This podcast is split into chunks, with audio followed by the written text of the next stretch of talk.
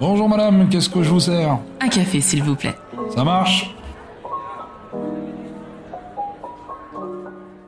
C'est d'abord sa douceur qui m'a touchée. Une douceur qui nous enveloppe et qui, avec bienveillance, nous emmène découvrir une nouvelle façon de faire.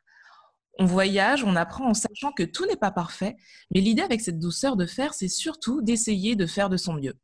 C'est ce que je ressens à chaque fois que j'écoute Céline, alias Is No Good, sur les réseaux sociaux. Alors j'ai eu envie qu'elle partage avec vous ce qu'elle me fait ressentir à chaque fois. Tu as envie de changer ta façon de faire, d'impacter le monde, mais tu ne sais pas comment y arriver. Je suis Tia Brown Sugar, une touche à tout, qui pense que les gens qui brillent n'éteignent pas les autres.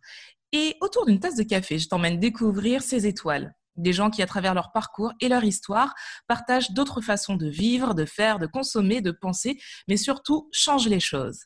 N'hésite pas à t'abonner, commenter, noter et partager ce podcast pour m'aider à le faire découvrir. Bienvenue dans ma pause café avec Tia. Bonjour Céline. Salut Tia. Merci d'être là avec nous. Bah, c'est vraiment un plaisir pour moi. Alors, on va commencer par une question hyper simple, mais que je pose euh, à tous mes invités. Toi, tu es plutôt thé ou café? Alors, moi, je suis plutôt thé. Le café, ça a en général un peu trop d'effet sur moi. D'accord. Donc, on se fera une pause thé, ça me va aussi. Bon, Pour très bien. comprendre euh, la femme que tu es aujourd'hui, on va un petit peu remonter le temps. Quel style d'enfant étais-tu? Alors moi, j'étais un petit peu une enfant modèle, vraiment euh, l'enfant qui, cherche absolument à ne décevoir personne et être euh, bonne élève pour que ses parents n'aient pas à s'inquiéter d'elle.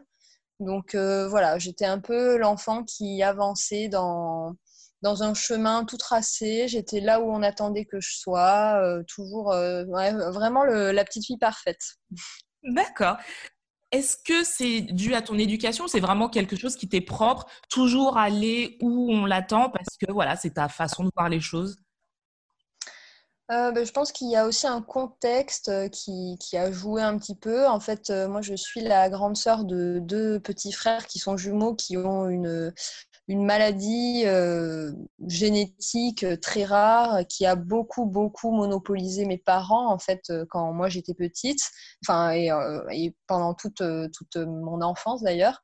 Et je pense que le, voilà, le fait d'être parfaite et d'être toujours là où on attendait que je sois et de décevoir le moins possible, bah, ça me permettait de, d'être sûre de, de, qui, ne, qui n'est pas à s'inquiéter de moi. Je pense qu'il y y a beaucoup de ça qui, qui jouait. Ouais, c'était ta façon de les soutenir un petit peu aussi. Ouais, c'est ça. Ouais. Quel était ton rapport avec la nature quand tu étais petite? Alors moi, j'ai eu la chance de, de grandir euh, à la campagne, dans une maison à la campagne. Et donc, euh, ben, j'ai eu la chance de, que mes jeux, finalement, bah, ça se passe à l'extérieur. Donc, euh, dès que je m'ennuyais un petit peu à la maison, j'avais la chance de, de pouvoir sortir, de pouvoir euh, jouer avec les fourmis. C'est un truc que j'adorais, observer les vrai fourmis de leur vie. J'ai toujours trouvé ça passionnant. je me rappelle que, ouais, enfin, je, j'avais, je, je- je pouvais être sous la pluie, j'adorais ça, j'adorais le vent, je voyais le soleil se coucher. C'est des, des- vraiment des vrais souvenirs que j'ai de mon enfance. Et euh, j'avais un accès à, la- à une forêt qui était pas très loin. Enfin, donc voilà, moi, j'ai j'ai vraiment toujours eu, euh, toujours eu ce contact avec la nature et avec la, la forêt et tout ça. Par contre, euh, voilà, contact avec la nature, oui. Par contre, une conscience écologique éveillée, euh, non. Non.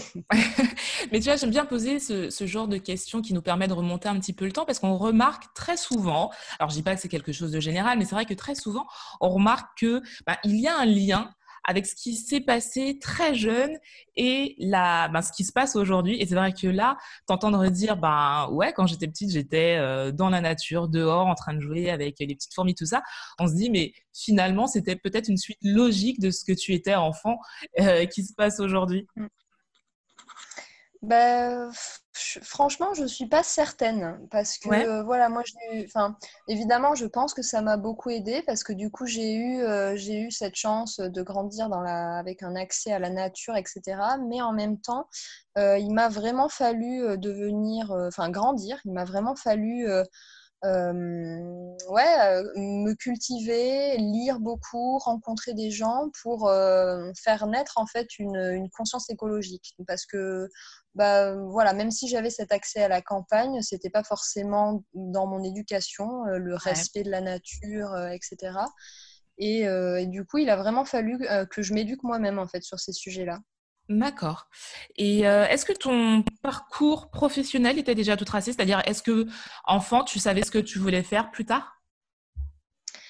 Ben alors, il était tout tracé dans le sens où il était tout tracé pour moi, enfin, c'est-à-dire sans que j'ai mon mot à dire, parce que comme je, t'ai dit, en fait, j'étais vraiment la petite fille modèle, modèle pardon, qui était euh, là où on attendait qu'elle soit. Et euh, du coup, ben, j'étais bonne à l'école, mes parents étaient profs de maths, donc j'allais dans les filières de maths. Euh, j'ai fait une classe prépa, une grande école, et finalement, euh, sans jamais avoir à me poser de questions ou à me questionner sur ce que j'aimais vraiment faire, ce que j'avais envie d'apporter euh, à la société, etc., ben, je me suis retrouvée un peu dans une carrière, comme tu dis, qui était toute tracée. Mais toute tracée, c'est pas du tout moi qui avais donné les coups de crayon pour la tracer. Ça avait été tracé à ma... pour moi. D'accord. Et, ouais, en fait, il a encore une fois fallu que, bah, que je m'en mêle un petit peu de ma vie quand même, que je décide un petit peu pour moi et, et que je, je, chamboule un peu tout. Parce que, euh, voilà, en fait, il y a trois ans, j'ai, euh, peut-être même un petit peu plus maintenant, trois ans et demi, euh, j'ai, enfin, en fait, voilà, donc j'ai fait une, un, master en finance. J'ai commencé à travailler trois ans dans un cabinet d'audit financier. Et puis, donc, il y a trois ans et demi, euh, je me suis dit que euh, c'est pas venu du jour au lendemain, évidemment. Hein. il a fallu des années de questionnement et de cheminement. Mais j'ai compris que le temps en fait que j'employais dans une journée, la majorité de ce temps-là, euh, bah, je ne l'employais pas comme j'avais envie de l'employer. C'est-à-dire que j'allais euh, tous les jours à mon travail et que ce travail, même si finalement j'avais l'impression que j'y trouvais une forme d'intérêt, j'étais challengée, j'avais des responsabilités, etc. Mais malgré ça, euh, c'était un temps que j'employais pas comme, comme je l'aurais voulu. C'était pas quelque chose qui me passionnait. C'était pas en plus, j'étais pas du tout en train d'avoir un impact positif ni sur moi, ni sur les autres, ni sur, sur la planète. Et je savais au fond de moi que c'était quelque chose qui était important pour moi, de, faire quelque chose qui avait du sens et quelque chose de positif. Et donc quand j'ai réalisé euh, ça, que ce temps qui était finalement bien plus précieux, ce temps qui ne reviendrait pas, c'était bien plus précieux que l'argent qui tombait tous les mois euh, dans mon compte en banque, et ben voilà, quand j'ai réalisé ça, c'était plus possible que je continue dans cette voie qui avait été tracée pour moi, et il fallait que j'en réinvente une autre. Tu eu peur du changement?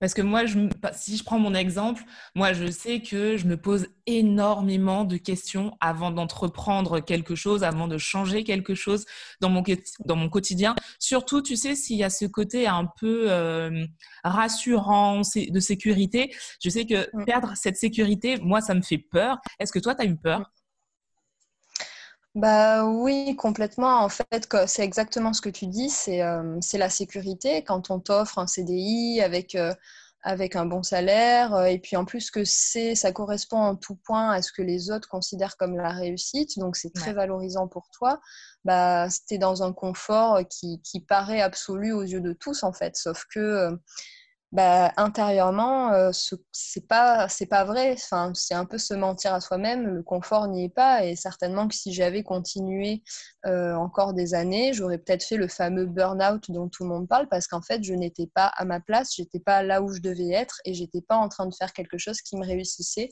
Et au contraire, j'étais certainement en train de faire quelque chose qui allait me fatiguer euh, à long terme.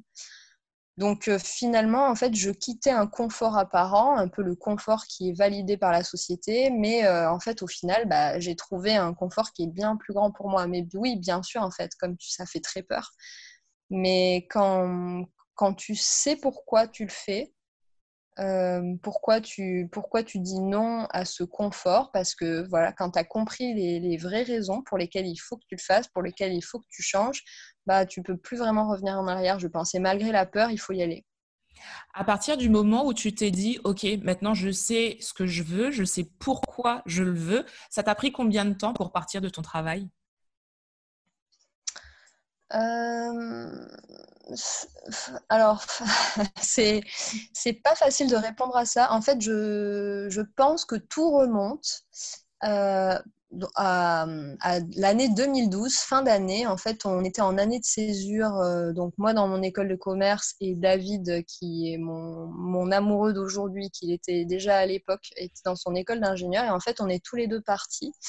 Euh, faire un trois mois de woofing à, à Hawaï. Donc on s'est retrouvés.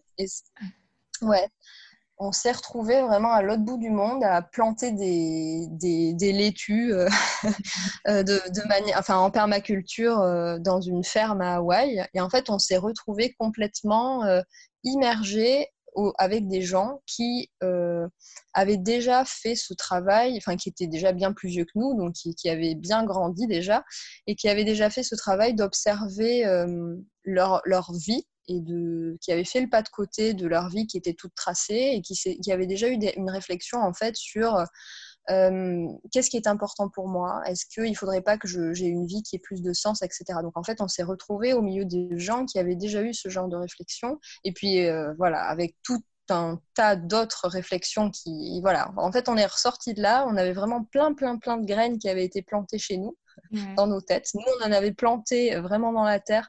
il y en avait plein qui avaient déjà été plantés dans nos têtes à ce moment-là. Et donc, on est rentré euh, de là euh, bah, dans nos vies un peu banales. Hein. Ça n'a pas, ça n'a pas été un choc. On n'a pas immédiatement changé, puisque moi, finalement, j'ai démissionné. Euh, enfin, j'ai quitté un peu cette vie toute tracée. Il me semble que c'était fin 2017, si je me trompe pas, ou quelque chose comme ça, ouais. Fin 2016 même. Donc euh, on, est, bien plus tard. Mais, euh, euh, donc on pourrait penser voilà, que ça a mis 4 ans en fait finalement à cheminer. Mais ça a été très long, très progressif. Il m'a vraiment fallu du, temps pour me dire là je peux plus. Et en fait à partir du moment où j'ai vraiment réalisé ça, où j'ai vraiment réalisé là, c'est pas possible, je ne peux pas me faire ça à moi-même. Euh, ce temps-là euh, que j'utilise, il faut que je l'utilise pour moi et non pas pour les autres. Il y avait aussi cette réflexion sur euh, les, personnes avec qui je passais la majorité de la journée, qui étaient des collègues, donc des personnes que je n'avais pas choisies. Ça me paraissait aussi complètement aberrant en fait de, passer mes journées avec des personnes que que, que j'avais pas choisies, alors qu'il y avait des personnes dans ma vie que j'aimais et que j'avais choisies. Euh, ça me paraissait aberrant en fait que ce soit totalement inversé, que, que les personnes que j'avais choisies, je les voyais moins que les personnes que j'avais pas choisies. Enfin voilà, à partir du moment en fait où j'ai commencé à avoir un petit peu toute cette réflexion, ça a été rapide. Mais tu vois, sinon euh, sur le fond en fait, ça a été long. Ouais, le cheminement a pris un petit peu de temps, mais une fois que la décision était claire et nette, ça a été rapide. Ouais, c'est ça. Ouais. Comment ton entourage a aperçu ce changement? Euh, bah alors moi, mon entourage, euh, tu peux t'en douter, comme j'étais un petit peu l'élève et la fille modèle qui a toujours peur de décevoir, bah, j'avais très peur de leur réaction parce que du coup, je sortais un petit peu euh, des, des, sentiers cloutés. mais en fait, mais en fait ben, j'avais peur pour rien parce que parce qu'ils se sont rendus compte que que mes arguments étaient les bons, en fait, que si euh, je disais avec, euh, avec passion et assurance que cette vie n'était pas pour moi et que je comptais bien trouver quelque chose qui avait plus de sens, et eh ben, c'est certainement que j'avais raison. Donc j'ai, j'ai finalement eu euh, beaucoup de soutien. J'avais peur de décevoir, mais, mais j'ai finalement eu beaucoup de soutien à ce moment-là. Mais on a souvent tendance à croire que les gens vont être déçus de nos choix, alors que finalement, les gens qui nous aiment ben, souhaitent notre bonheur avant tout. Et euh, c'est vrai qu'on se fait énormément d'idées euh, et des fois des fausses idées, alors que ben mm. faut juste se lancer, oser leur dire voilà, j'ai pas envie de ça, j'ai envie d'autre mm. chose et je sais que c'est ce qui me correspond le plus. Et très souvent, ils nous suivent. Mm. Oui, oui, absolument. Mais c'est, c'est... J'ai eu cette chance. Alors, je sais que tout le monde n'a pas cette chance, mais effectivement, moi, je me faisais beaucoup de, beaucoup de peurs qui n'avaient pas du tout lieu d'être. Quand tu, quand tu arrêtes, là, vraiment au moment où tu dis c'est bon, euh, je démissionne, est-ce que dans ta tête, tu as quand même tracé ce qui va se passer après? Est-ce que tu t'es fait un plan de ce qui va se passer après? Ou vraiment tu t'es dit j'arrête parce que je n'aime plus, c'est pas ce qui me correspond et on verra ce qui va se passer? Euh, alors, j'avais quand même un plan, un plan de vie au, sens large euh, qu'on avait élaboré euh, tous les deux, donc avec David, qui était le fait de, ça tournait vraiment au fait de se réapproprier notre temps. Donc là, en fait, si je quittais quelque chose, c'était vraiment pour désormais bâtir ma vie de façon à pouvoir maîtriser mon temps.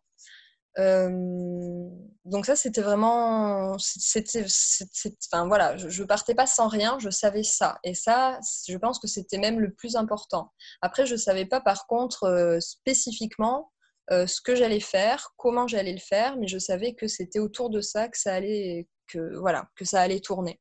Parce qu'en fait on avait un petit peu ce, projet fou de pouvoir euh, voyager toute notre vie. Et mmh. donc euh, pour que pour en être capable bah, il faudrait pouvoir travailler en voyageant. Euh, donc il fallait que je puisse trouver un métier qui puisse se faire à distance. Et mon métier actuel qui était donc dans, en audit financier ou de manière plus générale dans la finance d'entreprise euh, bah, il fallait que je réinvente tout en fait. Il n'y avait pas vraiment de moyen que je puisse faire ça euh, à l'autre bout du monde comme ça. Donc voilà, ça, ça c'était quelque chose qui était sûr et clair. Par contre, euh, quand j'ai quitté, je ne savais vraiment pas euh, ce que j'allais faire. Mais ça, j'ai pu le faire et j'ai eu cette chance parce que euh, c'est un projet qu'on a eu à deux et j'ai pu démissionner alors que David, lui, continuait son, son, travail pendant ce temps-là et donc m'assurait en fait le, un petit peu le matelas financier et me permettait de prendre le temps de savoir ce que j'allais faire. D'accord. Et à quel moment tu t'es dit j'ai fait le bon choix de partir?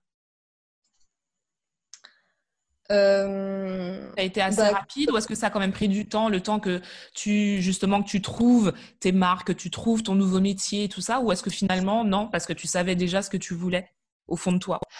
Ouais, ben, c'est ça. En fait, au moment où j'ai posé ma démission, je savais déjà que c'était le bon choix. Euh, j'avais vraiment pas de doute. En fait, le, vraiment le jour où j'ai posé ma démission, je savais que c'est ce qu'il fallait que je fasse. Et même si, euh, voilà, je, je, je, ne savais pas euh, exactement ce que j'allais faire ensuite, je savais que ce serait forcément mieux, que ça me ressemblerait plus parce que je l'aurais choisi et que j'aurais eu la, la chance d'avoir le temps de le choisir. Et ouais, je, je savais déjà que c'était une bonne, que c'était la bonne décision. D'accord. Et quel est ton mm. métier aujourd'hui? Aujourd'hui, je fais de la rédaction web. Donc, j'écris. Donc, j'ai délaissé les chiffres au, profit des mots. Et ça, ça me réussit beaucoup plus, je pense. Euh, donc voilà, en fait, j'écris pour, euh, bah, j'écris pour mon blog déjà, évidemment, et puis j'écris pour, euh, pour d'autres clients. Et j'adore ta façon d'écrire. Je trouve qu'il y a un, un, côté très poétique dans ta façon d'écrire. Et je trouve ça vraiment très, très beau. Donc, franchement, alors je ne sais pas, tu devais être très bonne dans ce que tu faisais avant, mais en tout cas, ça, ça te réussit très bien. C'est gentil. Justement, en parlant d'écriture, sur ton blog, on peut voir que tu aimes énormément la mode. Donc, tu aimes les lettres, mais aussi la mode. À l'ère de la fast fashion, les modeuses Instagram nous donnent l'impression de, vivre un peu, tu sais, une fashion week à chaque poste. Comment tu fais pour rester aligné avec tes convictions, tes convictions écologiques? Bah, en fait, euh, mes convictions écologiques, elles sont surtout soutenues par euh, une volonté de réduire ma consommation. Ça, ça a été un petit peu ce qui m'a toujours porté avant de mieux consommer. Euh, j'ai toujours été portée par le moins consommer. Et en fait, quand je pense que quand on commence dans cette direction-là, bah, on commence à regarder en fait justement bah, toutes les, blogueuses mode qui, comme tu dis, euh, toutes les semaines font une nouvelle Fashion Week. On commence à regarder ça de plus en plus avec, euh, avec de la distance, en se disant que, parce que moi, ça a vraiment été un cheminement comme ça. Moi aussi, en fait, il y a un moment dans ma vie où j'aurais aimé pouvoir faire la Fashion Week toutes les semaines. Euh, mais, mais, en fait, je sais qu'avec la distance, avec bah, tout ce que j'ai eu la chance d'apprendre, le temps que j'ai pris pour l'apprendre, les efforts que j'ai fait pour l'apprendre, etc. Bah maintenant, en fait, je, je m'en détache parce que je sais que je suis bien plus libre finalement qu'elle parce que, parce que j'ai beaucoup plus d'espace, que ce soit dans ma penderie ou dans ma tête. Je sais que cet espace que j'ai réussi à créer, ben, finalement, il me rend, en tout cas moi, plus heureuse que je l'aurais été si j'avais euh, si j'avais fait la Fashion Week toutes les semaines. Ben, justement, tu parles d'un truc super intéressant sur lequel je vais rebondir. Tu dis que toi, pour toi, euh, c'était d'abord consommer moins. Sauf que, alors moi, je suis vraiment aux prémices de mon éducation, on va dire, euh, écologique. Et mm. euh, je remarque que même dans le monde green, mm-hmm. on parle quand même beaucoup d'achats, c'est-à-dire on va parler mm-hmm. d'achats de produits recyclés ou de seconde main. Donc, je ne sais pas comment trouver le juste milieu. T'en penses quoi, toi? Mm. Ouais, ça c'est le, c'est le grand paradoxe. Euh, c'est le grand paradoxe déjà du blogging euh, engagé et responsable, parce qu'en fait, comme tu dis, euh, on prône le consommer moins et en même temps, on va présenter des, alternatives pour consommer mieux. Et, et, parfois, du coup, on va s'adresser à des gens qui, bah, qui commencent par le consommer mieux avant d'entamer une démarche de consommer moins, qui n'est pas clairement pas facile dans une société où on est sans arrêt poussé à la consommation. Et donc, euh, on va, euh, on va peut-être parfois insuffler des comportements où euh, ben, les consommateurs vont avoir une conscience qui va être un petit peu plus apaisée parce qu'ils vont consommer mieux, mais par contre, ils vont consommer de manière excessive et peut-être même compulsive euh, ouais, peut-être qu'on va impulser ce genre de comportement. Ça, c'est vraiment le, vrai gros paradoxe et même problème. Et je pense que je ne suis pas la seule à, enfin, clairement pas la seule de mes collègues à, à, réfléchir là-dessus. Moi, en fait, à chaque fois que je vais présenter quelque chose, je vais toujours, toujours, toujours euh, l'associer à un message de, de, réduire sa consommation parce que pour moi, c'est vraiment ça qui, qui, qui, est important à la fois pour soi et, et puis pour, pour le reste. Mais, c'est vrai que c'est très très compliqué de, ouais, de présenter des alternatives pour consommer mieux. Et pour moi, en fait, c'est très important parce que ces alternatives pour consommer mieux, et notamment quand on parle de mode, euh, ben, en fait, souvent, elles sont, elles sont, enfin, personne ne les connaît parce que leur budget, elles le mettent pour mieux payer des les salaires de leurs ouvriers, mieux choisir leur, euh, leur matière, euh, mieux, enfin, favoriser de meilleurs process de fabrication etc. Donc en fait, au final, elles n'ont plus tellement de budget euh, pour la communication et donc ces marques-là, elles sont inexistantes aux yeux des consommateurs et personne ne les connaît. Et bon, ça c'est un exemple, mais il y a aussi évidemment toutes les marques de mode qui commencent à surfer sur la vague euh, éthique, engagée et compagnie, voilà, et qui commencent avec j'ai une question là-dessus. On a vu, alors justement, tu en parles dans une de tes dernières vidéos, il y a H&M qui vient de sortir une gamme, on va dire, éco-responsable. Il y a Nike qui a mm. sorti une paire de baskets recyclées. T'en penses quoi?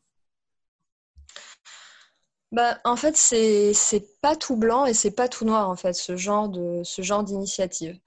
Euh, c'est compliqué de se positionner. En fait, les grands groupes, euh, ils sont devenus grands. Ils ont, euh, enfin ouais, ils sont devenus si grands aujourd'hui parce qu'ils ont bâti euh, leur business model sur un modèle qui n'est pas du tout ni durable ni juste. Et ça, euh, bah, c'est inacceptable en fait. Je pense que, enfin, j'espère que, je sais pas, dans 20 ans, on aura réinventé ce modèle et qu'on l'observera d'un peu loin et qu'on se dira, mais comment est-ce qu'on a pu laisser faire ça? En fait, ces grands groupes, ils se sont construits et ils ont gagné autant d'argent parce qu'ils sont partis du principe qu'il y avait une population dans le monde qui pouvait se servir d'une autre population dans le monde qui était plus pauvre, plus, enfin, oui, plus défavorisée et qui pouvait rendre dépendants de, de leurs commandes. Et euh, donc imposer des conditions de travail euh, catastrophiques, euh, imposer des process de fabrication hyper polluants qui vont bah, polluer les sols et les eaux de ces populations sans que personne ne puisse lever le petit doigt ou se, ou se ou manifester puisque bah, ils n'ont absolument aucun pouvoir. Et donc en fait voilà ces grands groupes ils se sont bâtis sur cette idée là et c'est bah, en fait ça, ça n'aurait même pas on n'aurait même pas dû laisser faire ça. Donc c'est pour ça que c'est pas tout noir ou tout blanc, parce qu'aujourd'hui, voilà, s'ils commencent à faire, euh, avoir une réflexion sur tout ça, sur l'éthique, sur euh, euh, des matières un petit peu plus éco-responsables, c'est parce que eh ben, ils, voilà, ils sont devenus si gros parce qu'ils se sont basés sur, sur l'exploitation humaine et de la planète. Mais parce que du coup, bah, ils ont tout cet argent aujourd'hui, ça va être souvent ceux qui vont proposer euh, les, innovations les plus intéressantes parce que c'est eux qui vont avoir euh, euh, bah, les sous pour mettre dans la recherche et développement, par exemple. voilà, c'est vraiment c'est tout plein d'enjeux. Et puis, il y a aussi bah, le fait que la mode éthique, ça coûte très cher. Soutenir des marques qui font les choses bien localement ou en commerce équitable, ben, ça, tout le monde ne peut pas se le permettre. Donc, une personne qui va vouloir acheter quelque chose de neuf et, et qui va vouloir faire un achat qu'elle va considérer comme mieux, euh, bah, ça peut être intéressant, par exemple, euh, chez, d'acheter dans la collection Conscious de H&M. Enfin, en fait, si on imagine que tout le monde euh, se met à faire ça, c'est-à-dire à ne consommer que dans la collection Conscious de H&M et à délaisser le reste de leur collection, bah, forcément, H&M, ils vont se poser des questions, ils vont peut-être mettre les bouchées doubles pour bah, financer de la R&D, pour, je sais pas, favoriser le recyclage textile, favoriser le, le, recyclage du caoutchouc des chaussures, etc. Enfin, voilà, mais c'est tout plein d'enjeux. Ouais, ouais. C'est super intéressant ce que tu dis parce que c'est vrai qu'on aurait tendance à croire que ben, il sort sur du greenwashing et euh, que c'est que du négatif. Et toi, tu dis alors c'est pas tout blanc et que voilà, il y a quand même euh, cette part d'ombre à, mm. relever qui est importante et que les gens sachent vraiment aussi ce qu'ils consomment dans ces catégories euh, ben, mises sur le marché par H&M ou par Nike. Mais derrière, mm. c'est vrai que je suis d'accord avec toi quand tu dis que ça peut peut-être aussi permettre à des gens qui commencent à peine dans cette conscience mmh. écologique ben, d'essayer et peut-être que c'est en passant par là que le changement peut se faire. Ouais. Oui, oui, c'est, une manœuvre en fait. Et euh, le consommateur doit prendre les, toutes, les, toutes les manœuvres qu'il puisse prendre. Il faut qu'il les prenne et, euh, et il faut qu'il fasse comme il peut parce que c'est pas simple d'être consommateur dans une société de consommation et de vouloir faire mieux. Bah, Donc euh, oui, clairement, il faut faire comme on peut et, comme on veut et, et de faire de son, et faire de son mieux. Mm. Bah, justement, tu vois, je suis totalement d'accord avec toi parce que euh, moi qui vraiment, moi je, commence depuis à, peu près euh, un an et demi à vraiment changer totalement ma manière de faire, ma manière de voir les choses, de consommer. Euh, je trouve que c'est pas évident. C'est vraiment pas évident de s'y retrouver, de pas faire d'erreurs. Et mm. je me dis que ben moi voilà, je fais partie vraiment de ces gens lambda qui essayent de faire mieux. Mais par exemple, pour la mode, comment toi tu fais pour acheter une marque et plutôt qu'une autre? Tu te bases sur quoi? Bah, c'est compliqué, hein. et surtout, euh, voilà, comme je te disais, avec euh, la, nouvelle mouvance du green et du l'engagé, où maintenant, euh, bah, c'est un, peu n'importe qui qui se revendique marque engagée et marque éthique, et donc les discours se croisent, il y a des labels qui s'inventent, tout ça pour tromper le consommateur, et ça devient vraiment très compliqué d'essayer euh, enfin non, essayer, c'est pas compliqué, mais faire mieux, ça l'est parce qu'on est perdu, totalement perdu, parce qu'il y a beaucoup d'informations, beaucoup d'enjeux, et qu'en plus de ça, on essaye de nous perdre. Donc, euh, donc oui, c'est très compliqué. Moi, euh, moi, je commence à avoir l'habitude parce que ça fait, je sais pas, ça doit faire bien 5-6 ans que je m'intéresse à une mode plus éthique. À l'époque, il y a 5-6 ans, il y avait vraiment moins de choix. Euh, donc ça m'a permis de, commencer avec ce qu'il y avait et, finalement bah, d'évoluer avec euh, les marques qui évoluaient elles aussi. Donc euh, ouais, que mes connaissances elles, elles augmentent un peu petit à petit. Donc j'ai pas eu tout à apprendre d'un coup.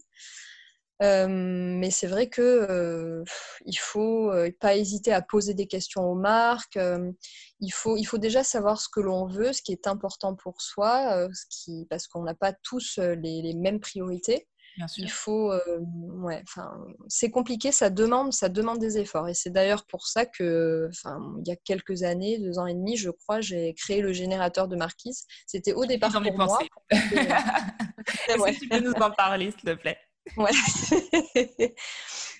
bah, en fait, c'est ce que je voudrais être un moteur de recherche de marque de mode éthique. Donc en gros, euh, avec un questionnaire, on répond à euh, bah, qu'est-ce que l'on cherche, donc comme type de vêtement, quel est son budget, quel est son style, euh, et puis quelles sont bah, les mes priorités de consommation. Donc est-ce que j'ai envie de consommer français, est-ce que j'ai envie de consommer européen, ou est-ce que ça ne me dérange pas que ce soit fabriqué à l'autre bout du monde dans le cadre du commerce équitable, est-ce que je préférais consommer du coton bio, est-ce que je préférais que ce soit recyclé? Etc. Donc en fait, est-ce que je préférais que ce soit vegan? Et donc, euh, enfin, le générateur mouline et euh, propose du coup toutes les marques qui, vont, euh, qui sont censées proposer ce qu'on cherche. Et ça, c'était vraiment une façon pour moi d'essayer de, de, contribuer un petit peu à ma manière à faire rencontrer le consommateur qui essaye de mieux faire avec les marques qui, elles aussi, essayent de mieux faire. Mais c'est vraiment génial ce, ce, ce, comment ça s'appelle? Je perds mes mots. Le générateur. Le générateur, voilà, je perds mes mots. le générateur de marquise, il s'appelle.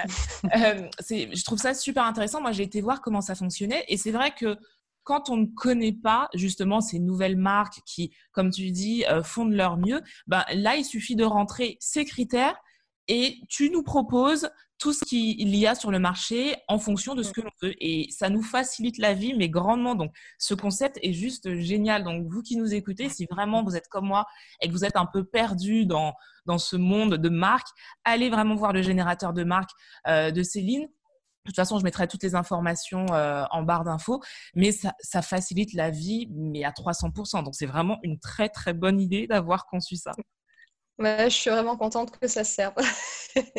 Parce que c'est vraiment quelque chose que je fais euh, bénévolement. Enfin, les marques n'ont pas à payer pour y figurer euh, et, les consommateurs n'ont évidemment pas à payer pour s'en servir. C'est vraiment, euh, c'était vraiment ma contribution au monde un petit peu. Bah, merci. merci. alors moi, je t'ai connu, la première vidéo euh, de toi que j'ai vue sur YouTube, parce que alors tu as un blog, mais tu as aussi une chaîne YouTube, c'était euh, une vidéo où tu euh, expliquais ton tour du monde. Parce qu'en fait, avec ton chéri, euh, vous êtes parti pour un tour du monde, mais la spécificité de ce tour du monde, c'est que c'était sans avion. Alors, moi qui suis hôtesse de l'air et qui n'imagine pas voyager autrement que sans avion, je t'avouerai que je suis restée quand même scotchée devant ta vidéo en me disant, mais c'est impossible. voilà, d'emblée, ça a été vraiment mes premiers mots, mais mm. c'est impossible, c'est pas possible, on peut pas faire mm. ça. Et après, en suivant tes aventures, je me suis dit, mais c'est juste incroyable. D'où est, partie cette idée? Comment vous avez mis ça en place? Est-ce que tu peux nous en parler? Ben, alors décider de ne plus prendre l'avion, c'est vraiment euh, une décision difficile. Euh, parce qu'on habite dans une, enfin oui, on vit dans une société euh, qui valorise beaucoup, beaucoup euh, le voyage à l'autre bout du monde parce que, bah, c'est sûr, ça fait grandir de voyager. Ça fait grandir de, de rencontrer de nouvelles cultures, de, de se confronter à l'autre. ça fait grandir, c'est sûr.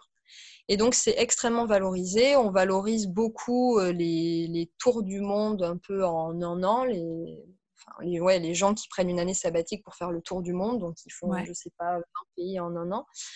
Et nous, ça a été un petit, enfin, c'est venu en fait après, je sais pas, 7, 8 ans de travail sur, euh, sur nos, où on a repensé nos habitudes petit à petit, de manière très progressive, parce que ça a toujours été comme ça avec nous. En fait, on a vraiment mis beaucoup de temps à petit à petit à ce que nos œillères tombent et à ce qu'on ouais, on puisse euh, s'observer un petit peu plus, faire le petit pas de côté pour observer nos habitudes et essayer de les repenser.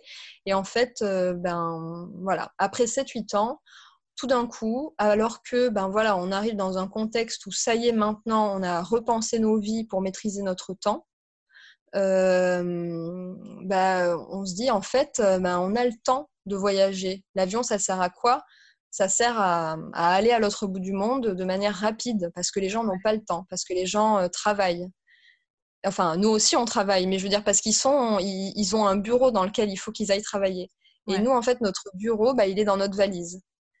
Enfin, en tout cas, on a la possibilité de le faire. Et en fait, c'est quand on a réalisé ça qu'on pouvait, qu'on avait ce temps qui nous permettait de nous aligner complètement avec, euh, avec nos valeurs, parce que l'impact euh, écologique qu'on peut avoir avec un seul euh, aller-retour à l'autre bout du monde, il est énorme en termes d'impact CO2.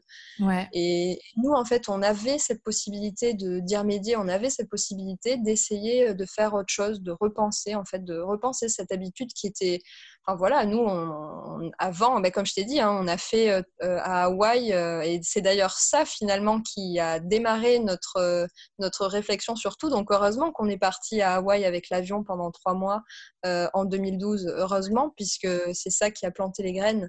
Et mmh, donc, on a pris l'avion avant de décider de ne plus le prendre, comme on mangeait de la viande avant de décider de ne plus en manger. Donc, en fait, je sais très bien le temps qu'il a fallu pour qu'on réalise tout ça et qu'on soit capable de prendre cette décision. mais voilà, c'était un petit peu, voilà, à partir du moment où on a vu que bah, toutes les étoiles s'alignaient et que finalement bah, c'était possible et que ça allait même peut-être être encore plus sympa de voyager, de voyager sans, d'essayer de voyager sans, qu'on a décidé, bah ça y est, c'est décidé, on arrête l'avion. Alors, on va revenir sur le tour du monde, mais alors moi qui suis vraiment dans les avions, mais je crois que la mm. plus grosse partie de mon temps, je la passe dans un avion, surtout qu'en plus, je fais du long courrier, donc voilà, moi, je, suis vraiment la mauvaise élève. Euh, aujourd'hui, il y a des compagnies aériennes, notamment aussi la mienne, hein, euh, qui, euh, des, compagnies aériennes, aussi des aéroports, qui, face à l'enjeu écologique, mettent en place tout un tas d'actions. alors, ça va des avions moins, entre guillemets, polluants, des matières moins polluantes aussi, la suppression de plastique dans les avions, euh, l'utilisation de matières recyclées. Toi, t'en penses quoi justement avec ta, démarche de voyage sans avion? Est-ce que tu penses que l'impact n'est pas suffisant pour voyager en avion ou est-ce que c'est un bon début? Euh, bah Les deux. Euh, enfin, disons, pour moi, parce que c'est une décision qui ne concerne vraiment que nous. Pour nous, euh, l'impact, euh, enfin, le, pour l'instant, là où on en est, c'est vraiment pas suffisant pour nous. Euh, on ne peut pas remonter aujourd'hui dans, dans, un avion pour aller, je sais pas, euh, aux États-Unis, par exemple, parce que euh, l'impact CO2 serait vraiment trop important par rapport à euh, ce que nous, on aurait la possibilité de faire en montant dans un bateau, par exemple. Mais encore, c'est pas donné à tout le monde de pouvoir faire du bateau stop et d'avoir quelques semaines devant soi pour atteindre le continent américain, c'est clair. Mais par contre, voilà, en fait, c'est hyper important de commencer. Il faut bien commencer quelque part pour faire mieux. Et donc, bah, si on a la possibilité de soutenir, oui, des compagnies aériennes qui bah, qui s'engagent à, euh, à, utiliser des, des, engins qui euh, vont consommer euh, ou produire moins d'émissions de gaz à effet de serre, bah, c'est celle-là qu'il faut soutenir. Si on a la possibilité de soutenir des compagnies aériennes qui ont banni le plastique, bah, c'est celle-là qu'il faut soutenir. C'est toujours pareil, en fait, quand on peut consommer mieux, il faut consommer mieux, mais avant tout, j'y reviens, quand on peut consommer moins, je pense que c'est par là qu'il faut commencer. Oui, exactement. Alors, il y a aussi une autre, euh, un autre problème, parce que pour moi, c'est quand même un problème. Avec l'apparition, tu vois, des, des, compagnies low cost, le voyage, forcément, ça s'est démocratisé, ce qui a permis à des familles qui n'ont pas beaucoup de revenus de pouvoir mm. euh, voyager. Donc, on mm. va aujourd'hui euh, aux États-Unis, des fois pour une centaine d'euros, chose qui, il y a des années, mm. est inconcevable. Est-ce que tu penses que l'écologie, c'est un truc de riche? Bah, en fait, ce qui est un truc de riche, c'est d'avoir la possibilité de se poser des questions sur, euh, l'écologie. Ça, c'est un truc de riche. C'est-à-dire qu'il faut, euh, vraiment avoir l'espace mental et donc du temps euh, et, pas beaucoup de soucis. Et en général, les soucis euh, financiers, bah, c'est des soucis qui, prennent beaucoup de place dans la tête pour pouvoir se dire, je vais repenser mes habitudes, je vais essayer de faire des efforts pour changer mon comportement. Ça, c'est très très difficile, ça demande beaucoup d'efforts parce que, parce, que, parce que changer, c'est difficile. Et ça, je suis persuadée que euh, bah, il faut être extrêmement privilégié pour pouvoir le faire. Par contre, en fait, quand on a la possibilité euh, de, le faire, en fait, on se rend compte que moi, par exemple, aujourd'hui, que ma consommation est, vraiment réduite et limitée, je consomme bien moins que dans ma vie d'avant. Ouais. Euh, j'achète tout d'occasion, quand, presque, quand, je, veux acheter quelque chose. Je, bah, je voyage, pour voyager à l'autre bout du monde, je prends le temps d'y aller et euh, ça ne me coûte pas grand-chose. Euh, mais, euh, mais en fait, je sais que si j'ai repensé tout ça, si j'ai pu le faire, c'est vraiment parce que à la base, effectivement, je suis extrêmement privilégiée. Ouais, c'est bien à souligner parce que c'est vrai que des fois, on a des, euh, des discours qui sont un peu moralisateurs ou qui nous disent non, mais tout le monde doit faire un effort et voilà. Et c'est vrai que moi aussi, j'avais la même impression que toi, que ben, que ce soit toi ou moi, ben, on fait partie de ces gens privilégiés qui peuvent repenser les choses différemment, qui ont le temps de le faire, comme tu le dis si bien. Mm. et qui des fois ont même les moyens de, de, faire différemment, mais tout le monde ne peut pas. Par exemple, mm, quelqu'un qui a une famille euh, avec trois enfants, qui arrive à peine à boucler les fins de mois et qui des fois n'y arrive même pas. Mm. Aujourd'hui, leur dire oui, mais il faut revoir euh, comment vous consommez euh, pour les enfants et tout ça. Je pense que c'est le cas d'être leur souci. On peut le comprendre parce que pour eux, ben, il y a des urgences qui sont plus importantes.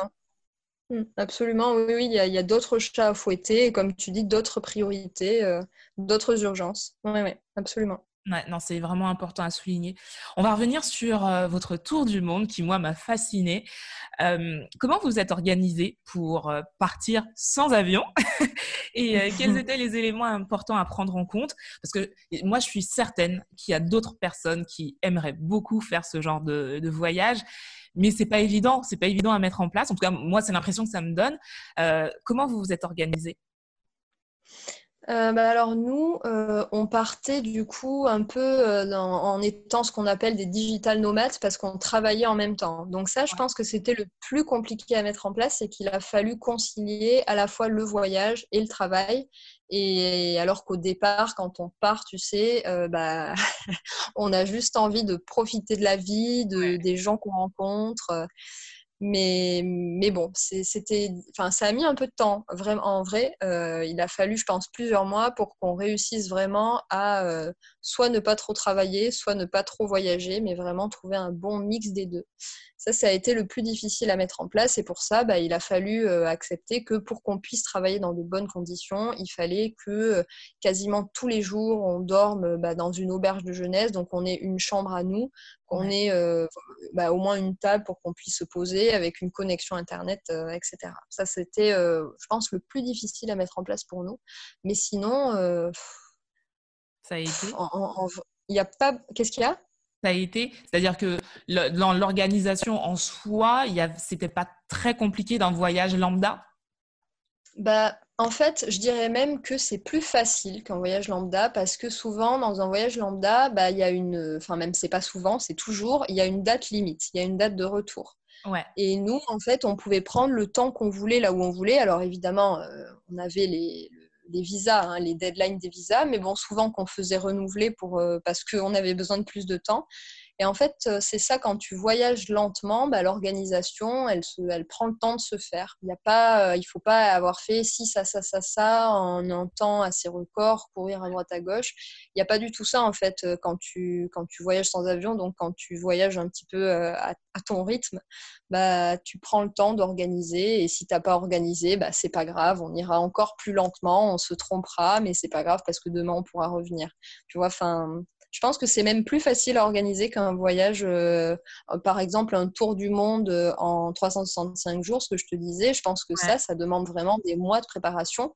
Nous, on est un peu parti la fleur au fusil, sans savoir vraiment quel itinéraire on allait prendre, juste en sachant que, en théorie, euh, bah, ça ne terminerait jamais. D'accord, c'est génial, c'est génial. Juste le jour du départ, on sait qu'on va partir telle date, on sait peut-être, vous saviez, le, la première destination, et puis après, c'était vraiment ouais, vos envies. Ouais on, on, a pris le train jusqu'à Munich. Ouais, génial. Ah, pas très loin de chez moi. Est-ce que euh, pendant tout ce voyage, votre euh, démarche écologique a été assez facile à mettre en place, ou est-ce qu'au contraire, ça a été plutôt compliqué? Euh, alors en Europe, ça a été assez facile parce qu'on n'avait euh, bah, pas, du tout perdu euh, nos repères, parce que euh, dans la majorité des pays européens, il y a des marchés de producteurs, il y a des, magasins qui vendent du vrac, donc euh, on n'a pas trop trop été, euh, enfin voilà, pas trop perdu. Par contre, dès qu'on a commencé à arriver en Asie, là, ben, nos principes écologiques ont pris un coup parce que ça a été très très difficile, voire impossible de d'éviter le plastique. Alors on a cherché à limiter au maximum évidemment, mais mais, nous, en tout cas, on n'a pas trouvé de solution pour euh, l'éviter totalement de notre vie. Euh, et ça, c'est vrai que ça, ça, a pris un petit coup parce qu'encore une fois, on en revenait un petit peu à nous privilégiés qui voyageons sans avion et qui allons euh, consommer du plastique à l'autre bout du monde, plastique que ces pays qui sont plus pauvres que le nôtre vont devoir, euh, euh, bah, c'est à, eux que ça va revenir, ça va aller dans leur poubelle, c'est eux qui vont devoir le gérer. Donc c'est vrai qu'on a eu des petits, des petits soucis de conscience comme ça et on n'a pas, et on a vraiment, enfin ouais, en Asie, c'est très très difficile d'éviter le plastique où vraiment tout est emballé quoi. Est-ce que ça permet aussi de, de, relativiser et de mieux comprendre aussi ce qui se passe loin de chez nous? C'est-à-dire que, OK, nous, on a une façon de faire, on, a, euh, on veut mieux faire. Donc, comme tu dis, on va, on va arrêter le plastique, on va mettre en place tout un tas de petites choses pour bien faire. Est-ce que le fait d'arriver dans ces pays-là et voir que ces gens-là, ben, eux, ils peuvent pas, ça permet aussi de dédramatiser quand nous, on fait pas bien les choses? Ou est-ce qu'au contraire, tu te disais, mince, il devrait quand même mieux faire? Euh, bah c'est vrai que la conscience écologique là-bas, elle n'est pas, enfin, du moins dans certains endroits, euh, bah, elle n'est pas du tout éveillée, mais, mais encore une fois, c'est parce qu'on en revient toujours au même point, c'est que ces, ces régions-là, ces régions qui sont pas forcément pauvres au sens où on l'entend, parce que c'est souvent euh, des, villages qui euh, arrivent à vivre quand même dans une forme de d'autosuffisance, etc. Donc c'est pas pauvre au sens où nous on pourrait avoir des, populations pauvres dans nos villes qui, qui ont vraiment rien. Là ils ont quand même leur maison, ils ont euh, de quoi manger, ils, vivent dans une, forme de sobriété heureuse finalement.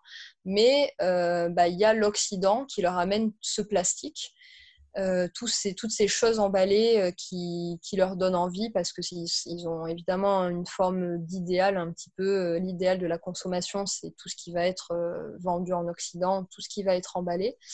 Ben, en fait, ils n'ont pas reçu, eux, l'éducation qui leur explique ce qu'est un déchet, qui leur explique ce qu'est le plastique, qui leur explique que ça va mettre des centaines d'années à se dégrader. Tout ça, en fait, ils ne le savent pas, ces gens-là.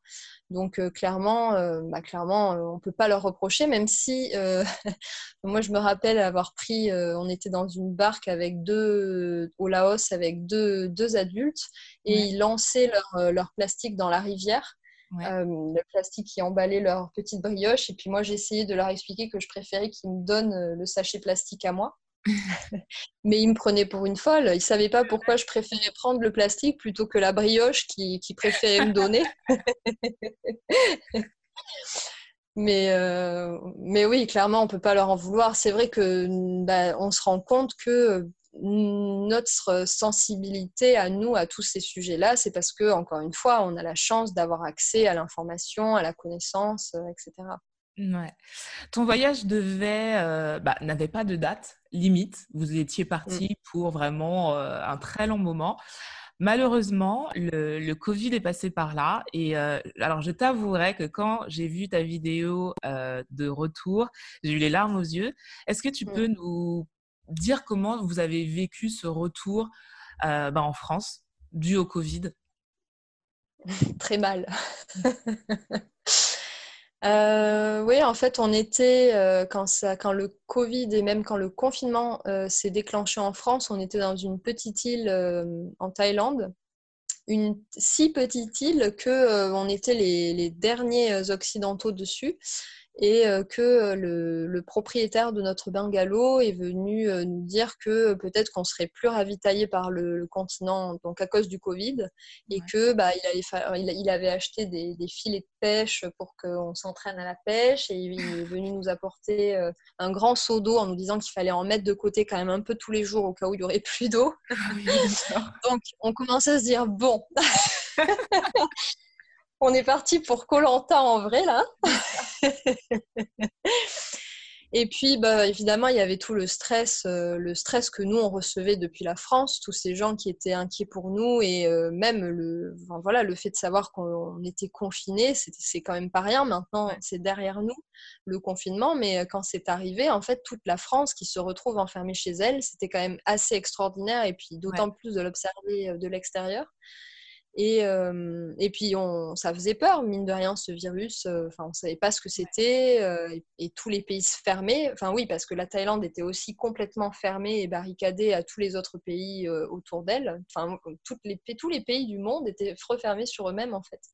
Donc, c'était vraiment une, une situation bah, très angoissante. Et nous, voilà, alors qu'on s'était dit qu'on était bien dans notre petite île et qu'on essayait de, de, laisser passer pour au moins quelques mois pour voir comment, comment ça allait se dérouler, bah, à un moment, on a tellement été voilà, poussé qu'on s'est dit, bon, là, vraiment, on ne peut, peut pas rester là, c'est trop risqué et c'est trop risqué. Donc, euh, notre premier réflexe, ça a été de, bah, évidemment, de repartir par la terre, mais on a vite, on, a vite vu que c'était pas possible. Et puis, de repartir, ça a été de repartir par la mer. Donc, en fait, on a euh, cherché des bateaux qui potentiellement étaient euh, bah, des Français, par exemple, qui étaient sur le chemin du retour, qui peut-être allaient essayer de, regagner la France. mais en fait, là, on a appris que bah, il n'y avait plus aucun bateau qui circulait dans l'océan, en fait, parce que il n'y avait plus aucun bateau qui pouvait euh, s'arrêter euh, dans, dans, plus aucun port dans le monde. Enfin, c'était vraiment mais incroyable. Ouais.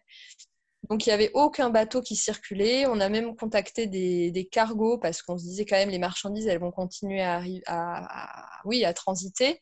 Donc oui, effectivement, les cargos continuaient, mais par contre ils refusaient absolument de, de, de prendre des passagers. Euh, parce qu'il y avait eu bah, pas mal de temps avant ça, enfin quelques temps avant ça, euh, des gros, de gros gros problèmes sur des bateaux à cause du Covid. Donc euh, ils refusaient absolument de, prendre quiconque. Et donc euh, bah, on s'est retrouvé devant le fait accompli que mais merde alors en fait, il va falloir monter dans un avion. donc bon, ça a été, euh, si ça a été vraiment très très dur de, bah, déjà de, sonner la fin de notre belle aventure qui normalement n'avait pas de fin et puis voilà qui était un petit peu la, la résultante de tout ce qu'on avait visualisé pendant des années depuis que moi j'avais démissionné c'est un petit peu cette vie-là dont on rêvait et qu'on avait, avait vraiment commencé à vivre. Moi, il y avait très peu de jours, je pense, où je m'exclamais pas Oh là là, qu'est-ce qu'on est bien, oh là là, qu'est-ce que c'est beau. Euh. Enfin, c'était, fou en fait. Et pendant un an, euh, on était euh, mais les plus heureux du monde. Et on savait qu'on était extrêmement chanceux d'être là où on était. Et tout d'un coup, bah, il allait falloir rentrer dans une France qui était confinée angoissée et, et, monter dans un avion. Ça, c'était le pompon sur la Garonne. Donc, J'imagine. J'imagine. Justement, dans, dans, un de tes articles, le, alors l'article s'appelle Le crayon derrière l'oreille, qui est juste magnifique. Euh, j'ai eu cette sensation de nostalgie par rapport à, ton voyage à l'autre bout du monde. Est-ce que quand es arrivé, quand vous êtes arrivé en France, toi et ton chéri, cette période-là de, de, confinement a été dure à vivre ou est-ce que parce que vous étiez avec vos proches, ça a été? Ou euh, comment vous l'avez vécu ce retour en France? Mmh. Non, ça a été vraiment très dur. Ça a été vraiment très dur parce qu'il y a cette image que j'utilise souvent, mais qui est, enfin, qui est très vraie, qui résume vraiment euh, ce qu'on a ressenti. Euh, c'est la voiture qui roule et qui avance, qui avance et qui tout d'un coup se prend un arbre et s'arrête. En fait, ça a été vraiment ça notre retour parce que pendant un an, euh, on a été libre d'avancer à notre rythme comme on voulait euh, et, puis, euh, et puis chaque jour était plein de découvertes parce qu'en fait on n'avait pas de routine ou alors notre routine c'était la découverte et l'exploration. Enfin sans on était sollicité tous les jours en fait. Et tout d'un coup on se retrouvait bah, enfermé parce que la France était confinée et on pouvait plus bouger et euh, en plus de ça, bah, il fallait qu'on respecte une quarantaine. Donc, on a vécu trois semaines. Euh, bah, on ne voyait pas non plus vraiment nos parents. Et ça a, été, euh, ça a été vraiment très, très dur cette période. Et puis ensuite, bah, on est sorti de la quarantaine. Effectivement, ça a fait plaisir de voir ses parents, mais encore, on ne s'est pas serré dans les bras. Euh, non, c'était pas rigolo. Et puis euh, aussi parce qu'on voyait pas du tout quel était notre avenir. nous, avant de partir en tour du monde, on avait vendu notre maison, on avait donné tous nos meubles, on n'avait plus rien du tout. On, on s'était projeté dans un, dans un, voyage qui n'était pas censé avoir de limite. Et tout d'un coup, en fait, euh, bah, c'était noir devant nous. On voyait pas, on voyait pas du tout ce que, ouais, ce qu'on allait devenir finalement. Est-ce qu'aujourd'hui, vous avez un petit peu plus de visibilité sur vos prochains voyages ou vos projets ou malgré euh, le fait que ce soit un petit peu moins tendu que, par exemple, au mois de mars, ça reste compliqué à, mettre en place? Alors pour, euh, pour nous qui voyageons sans avion, euh, le voyage n'est pas possible, enfin à moins de rester évidemment dans l'espace Schengen, et il y a beaucoup de choses à faire dans l'espace Schengen, donc Donc, on va pour l'instant s'en tenir à l'Europe. Il y a plein, plein de choses à faire. Mais euh, sinon, voilà, si on voulait reprendre notre voyage là où on l'a arrêté, ce serait pas possible aujourd'hui. Et j'ai bien peur que ça prenne encore beaucoup de temps avant que les frontières terrestres ne s'ouvrent de nouveau. Donc là, euh, ce vers quoi on va, c'est un projet euh, qu'on a depuis des années qui est euh, de, construire un petit endroit qui va être autosuffisant et autonome, un petit jardin en permaculture dont, on rêve depuis des années. Donc voilà, on va, on va plutôt avancer là-dessus aujourd'hui vu que voilà, on pense que c'est le moment de cultiver notre jardin. Ah, c'est très joli ça. si on devait ne retenir qu'une chose de toi, de ton parcours, ou si tu avais quelque chose d'important à nous dire qu'on devrait retenir, ce serait quoi? Euh, je dirais que euh, moi, le, message que, le message que je voudrais qu'on retienne de moi, euh, c'est que, parce que je l'ai personnellement vécu, c'est une expérience que j'ai vraiment vécue et je, je, voudrais en fait l'insuffler à tout le monde, c'est que à chaque fois que j'ai fait des efforts pour faire mieux, mieux pour moi, mieux pour les autres, mieux pour la planète, donc des, des efforts qui sont allés voilà, dans un sens positif, euh, ben, en fait, à chaque fois, ça s'est vraiment euh, euh, retourné contre moi en version boomerang, en fois 1000 en termes de satisfaction, de fierté et de bonheur. En fait, moi, j'ai l'impression, depuis que je, fais des efforts, donc ça fait 7-8 ans, j'ai l'impression d'avoir avancé vers une, sorte bah, de, sobriété heureuse, un peu on y revient, où euh, je me sens vraiment de plus en plus heureuse et j'ai sincèrement l'impression que euh, ça va en parallèle avec, euh, et surtout que ça vient parce que j'ai fait, enfin je fais tous ces efforts pour faire mieux. J'ai vraiment l'impression que ça me, ça m'apporte beaucoup. le positif attire le positif. Voilà, ouais, voilà, exactement. Le positif attire le positif. C'est exactement ça. Mais en tout cas, je te remercie. On a passé beaucoup plus qu'une heure ensemble, mais c'était hyper passionnant tout ce que tu avais à nous raconter. Je suis vraiment très très heureuse d'avoir fait ta connaissance et surtout, euh, je suis contente d'avoir euh, compris qu'on pouvait voyager différemment. Euh, bon, alors, je suis toujours en test de l'air. Je ne sais pas encore pendant combien de temps. Mais c'est vrai que grâce à toi, je me dis que ben, déjà, je peux visiter l'Europe. C'est vrai qu'on a toujours envie d'aller très, très loin, alors que à côté de chez soi, et des fois même chez soi, on peut euh, découvrir des choses incroyables. Donc, euh, ça me permet de relativiser ça et de me dire, ben, concentre-toi ce qu'il y a là, tout de suite, près de toi, et puis euh, de manière positive. Et puis après, essaye de faire un petit peu plus. Mais c'est vrai que grâce à toi, j'arrive à, à, voir ça différemment. Donc, merci à toi. Je t'en prie, merci Tia. J'espère que vous avez apprécié ce, cette pause thé. C'était une pause thé avec Céline. N'hésitez pas à retrouver ma pause café avec Tia sur Spotify et iTunes et également sur Instagram. Je vous fais de très très gros bisous et je vous dis à mardi prochain.